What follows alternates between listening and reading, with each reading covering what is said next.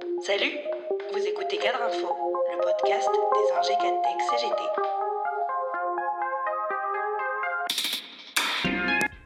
Dans ce nouvel épisode, on fait le point sur la réforme du statut de l'encadrement avec Marie-Josée Kotlicki, co-secrétaire générale de la CGT des ingé cadres et tech. Le MEDEF a annulé la réunion du 5 février dernier pour la reporter au 28 février prochain. Marie-Josée nous explique donc tout sur cette réforme, historique, contexte, enjeu pour l'encadrement. L'accord euh, du 30 octobre 2015, signé par toutes les organisations syndicales de salariés et du MEDEF, hormis la CGT et Force ouvrière, a entériné la suppression de la GIRC pour un nouveau régime de retraite complémentaire. Mais cette suppression a entériné la suppression de la convention euh, qui régissait la GIRC et qui précisait la définition nationale interprofessionnelle de l'encadrement et qui précisait aussi la couverture obligatoire de prévoyance des cadres au taux de 1,5 exclusivement payé par une cotisation des entreprises. Du fait de cette suppression, cet accord a rendu obligatoire, pour avoir un certain nombre de signataires, a rendu obligatoire l'ouverture d'une négociation avant le 1er janvier 2018 sur l'encadrement, pour savoir quel était son périmètre technique et managérial, et sur l'avenir et le devenir de sa couverture de prévoyance. Y compris, elle indiquait qu'il fallait probablement réactualiser la situation actuelle et l'évolution de l'encadrement et sa situation au travail. Alors où on en est? Eh ben, dans le rappel, c'est que le MEDEF ne voulait absolument pas de cette négociation. Il l'a ouvert le 27 décembre in extremis 2017 parce qu'il fallait l'ouvrir avant le 1er janvier 2018. Euh, Et depuis plus de deux ans, nous négocions avec un MEDEF qui n'arrête pas de nous dire qu'il n'a pas de mandat, qu'il n'a aucune idée d'ailleurs euh, sur ce qu'il pourrait mettre dans ce texte, qu'il ne sait pas si ce texte aboutira ou pas à un accord national interprofessionnel, et qui euh, nous a fait subir la valse incessante de ces chefs de file, puisqu'on en est au troisième. Aujourd'hui, à la, dernière séance du 17 janvier, il est revenu encore sans mandat. Entre-temps, les organisations syndicales de salariés euh, ont pu se voir et travailler le sujet et se sont mis d'accord sur un front commun syndical, sur une définition nationale interprofessionnelle de l'encadrement, partant des critères d'objectivation de ces catégories, c'est-à-dire le niveau de qualification de diplôme, euh, le niveau de validation des acquis de l'expérience, le degré d'autonomie dans le travail et le niveau de responsabilité. C'est un point essentiel parce qu'on a bien compris pourquoi le MEDEF ne voulait pas de cette négociation. C'est parce qu'il ne veut plus de définition et de référentiel national de l'encadrement. Il souhaite que chaque employeur, dans chaque entreprise, désigne lui-même qui est cadre et qui ne l'est pas. Et il souhaite aussi que dans chaque classification, la notion de cadre soit précarisée, c'est-à-dire subordonnée à occuper tel ou tel poste.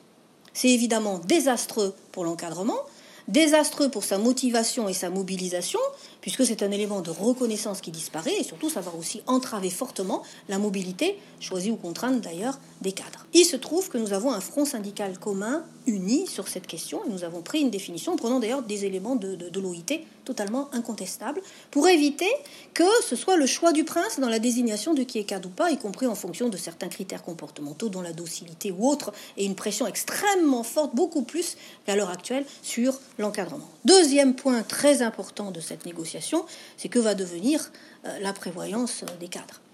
Le MEDEF n'en veut plus. Il ne veut plus d'un référentiel là aussi national obligatoire d'une cotisation à hauteur de 1,5% et évidemment payé exclusivement par les entreprises. D'ailleurs, on aurait pu s'appuyer là-dessus pour que cette façon de cotiser et de financer la prévoyance soit aussi la même et étendue à l'ensemble des ouvriers et des employés. Pour éviter cette contagion néfaste dans le progrès social, eh bien, il ne veut plus parler de la prévoyance cadre. Et il souhaite que chaque employeur, dans chaque entreprise, définisse parmi les cadres en question qui pourrait bénéficier ou non d'ailleurs, on ne sait pas du tout sur quels critères, de la prévoyance cadre, et en tout cas, déjà dans les négociations, les renégociations de conventions collectives, euh, il a signé des accords qui sont pour l'instant illégaux, parce que pour l'instant les 1,5 s'appliquent jusqu'à ce que la négociation encadrement national interprofessionnel se termine. Il a signé des accords illégaux qui non seulement ne maintenaient plus du tout les 1,5% étaient autour de 0,60 et où on demandait à l'encadrement de payer une partie des cotisations de sa prévoyance. Tout ça pour donner quelques broutilles, soi-disant, aux ouvriers employés qui n'y trouvent pas du tout leur compte. Donc, deuxième enjeu, on s'est mis d'accord en intersyndical pour rendre obligatoire toujours les 1,5% de prévoyance cadre avec une cotisation exclusivement payée par les employeurs. Ça veut dire que tout cadre peut en bénéficier, quelle que soit la branche, le métier et la situation géographique où effectivement euh, il, est, il travaille. Troisième point d'enjeu sur cette négociation, on nous a demandé de réactualiser qu'est-ce qu'un cadre. Roux de Bézieux ne sait plus ce que c'est qu'un cadre, alors on lui a expliqué. Euh, sur l'évolution. On s'est appuyé d'ailleurs sur des textes très pertinents de l'APEC qui donnent la diversité euh, de, l'encadrement aujourd'hui, euh, qui montrent en quoi cet encadrement est féminisé, en quoi ça a eu des répercussions sur les aspirations, notamment en termes d'équilibre des temps de vie et autres, qui indique les risques de burn-out très aggravés pour les cadres, qui indique l'engagement qui doit être beaucoup plus fort au niveau des cadres avec la numérisation des entreprises, qui indique les risques juridiques de plus en plus forts au pénal euh, d'une responsabilité sociale des cadres transférée euh, sur eux-mêmes, alors que c'est la responsabilité unilatérale des employeurs, notamment en matière de santé au travail. Donc on a pris tous ces éléments issus de l'APEC d'ailleurs, entre parenthèses, et puis des diverses études, notamment d'ailleurs de l'UGICT euh, CGT, qui a été plusieurs fois cité.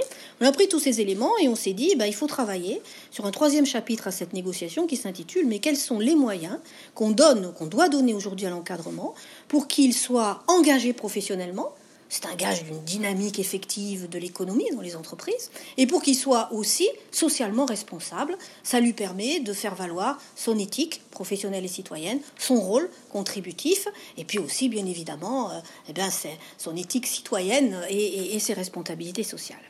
Et on s'est mis d'accord avec en intersyndical sur des têtes de chapitres qui pourraient être, notamment les moyens donnés qui ouvriraient obligatoirement droit à des négociations ou des discussions dans les branches professionnelles pour déterminer des éléments concrets adaptés à leur métier, les moyens donnés pour consacrer l'équilibre des temps de vie réels et un réel droit euh, à la déconnexion, donc un droit à la déconnexion effectif.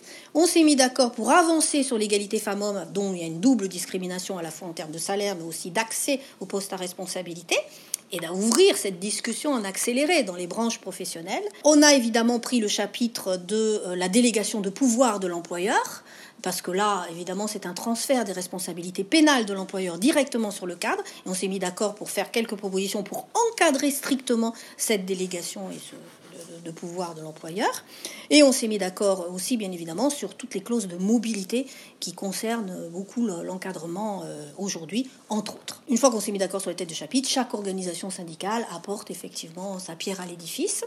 Nous avons sorti, pour ce qui concerne l'UJIC-CGT, un texte que nous avons envoyé à toutes les organisations syndicales de salariés comme au MEDEF, à partir des réflexions et des travaux des différentes organisations syndicales de salariés, et évidemment de ce que nous portons, nous, UJIC-CGT. C'est aujourd'hui le texte de référence, c'est le texte qui est sur la table. C'est le texte d'ailleurs dont essaye de, euh, de s'écarter le MEDEF, mais est obligé de faire ce marché sur le seul texte existant, c'est le nôtre. Et aujourd'hui, on espère en tout cas gagner dans le prochain texte du MEDEF, puisqu'on a des bilatérales en attendant la prochaine réunion multilatérale qui aura lieu le 28 février, puisque le MEDEF a annulé celle du 5 février, puisqu'il comptait nous déposer un texte unilatéral sur la table la veille pour le lendemain. On a donc refusé de siéger cette fois-ci. Donc il va proposer des bilatérales. Dans les bilatérales que nous avons déjà commencé à avoir avec le MEDEF, euh, le MEDEF est prêt, enfin serait prêt, à accepter une définition nationale interprofessionnelle de l'encadrement, ce serait une grande victoire. Le seul souci, c'est qu'il n'est toujours pas mandaté par ces fédérations, donc on ne sait pas du tout si ça va être validé, si le chef de file qu'on a convaincu est vraiment crédible euh, et aura le mandat du MEDEF. Mais le souci central, c'est qu'une fois qu'on a écrit ce texte avec une définition nationale interprofessionnelle, il faut qu'elle soit opérationnelle. Il faut donc qu'elle repose sur des critères objectifs, comme les diplômes, le niveau d'autonomie. Et là, le MEDEF est un peu plus réticent. Et puis surtout, il faut que ce texte ait une vraie portée juridique, soit contraignant pour l'ensemble des branches professionnelles. Or, si nous n'avons pas d'accord national interprofessionnel, il ne le sera pas.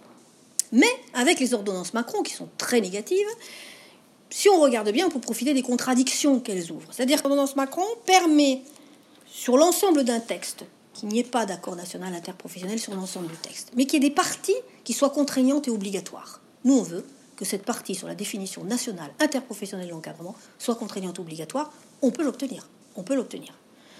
Après, le MEDEF persiste, il ne veut pas entendre parler de la prévoyance cadre. Alors il reste à regarder, pour le faire bouger, quelques petits recours juridiques d'illégalité que nous avons d'ailleurs su faire très bien et gagner lors de les forfaits jours, puisqu'on a pu retoquer 14 conventions collectives des branches illégales sur les forfaits jours. Eh bien, on va faire pareil. On va regarder les accords des branches ou d'entreprises où on peut faire un recours pour illégalité et faire tomber l'accord de prévoyance qui est en dessous des 1,5 et de renégocier, et puis surtout de supprimer les exonérations fiscales et sociales dont a bénéficié le MEDEF sur ces accords illégaux. On va le toucher au porte-monnaie. Je suis sûre que ça peut effectivement l'émouvoir.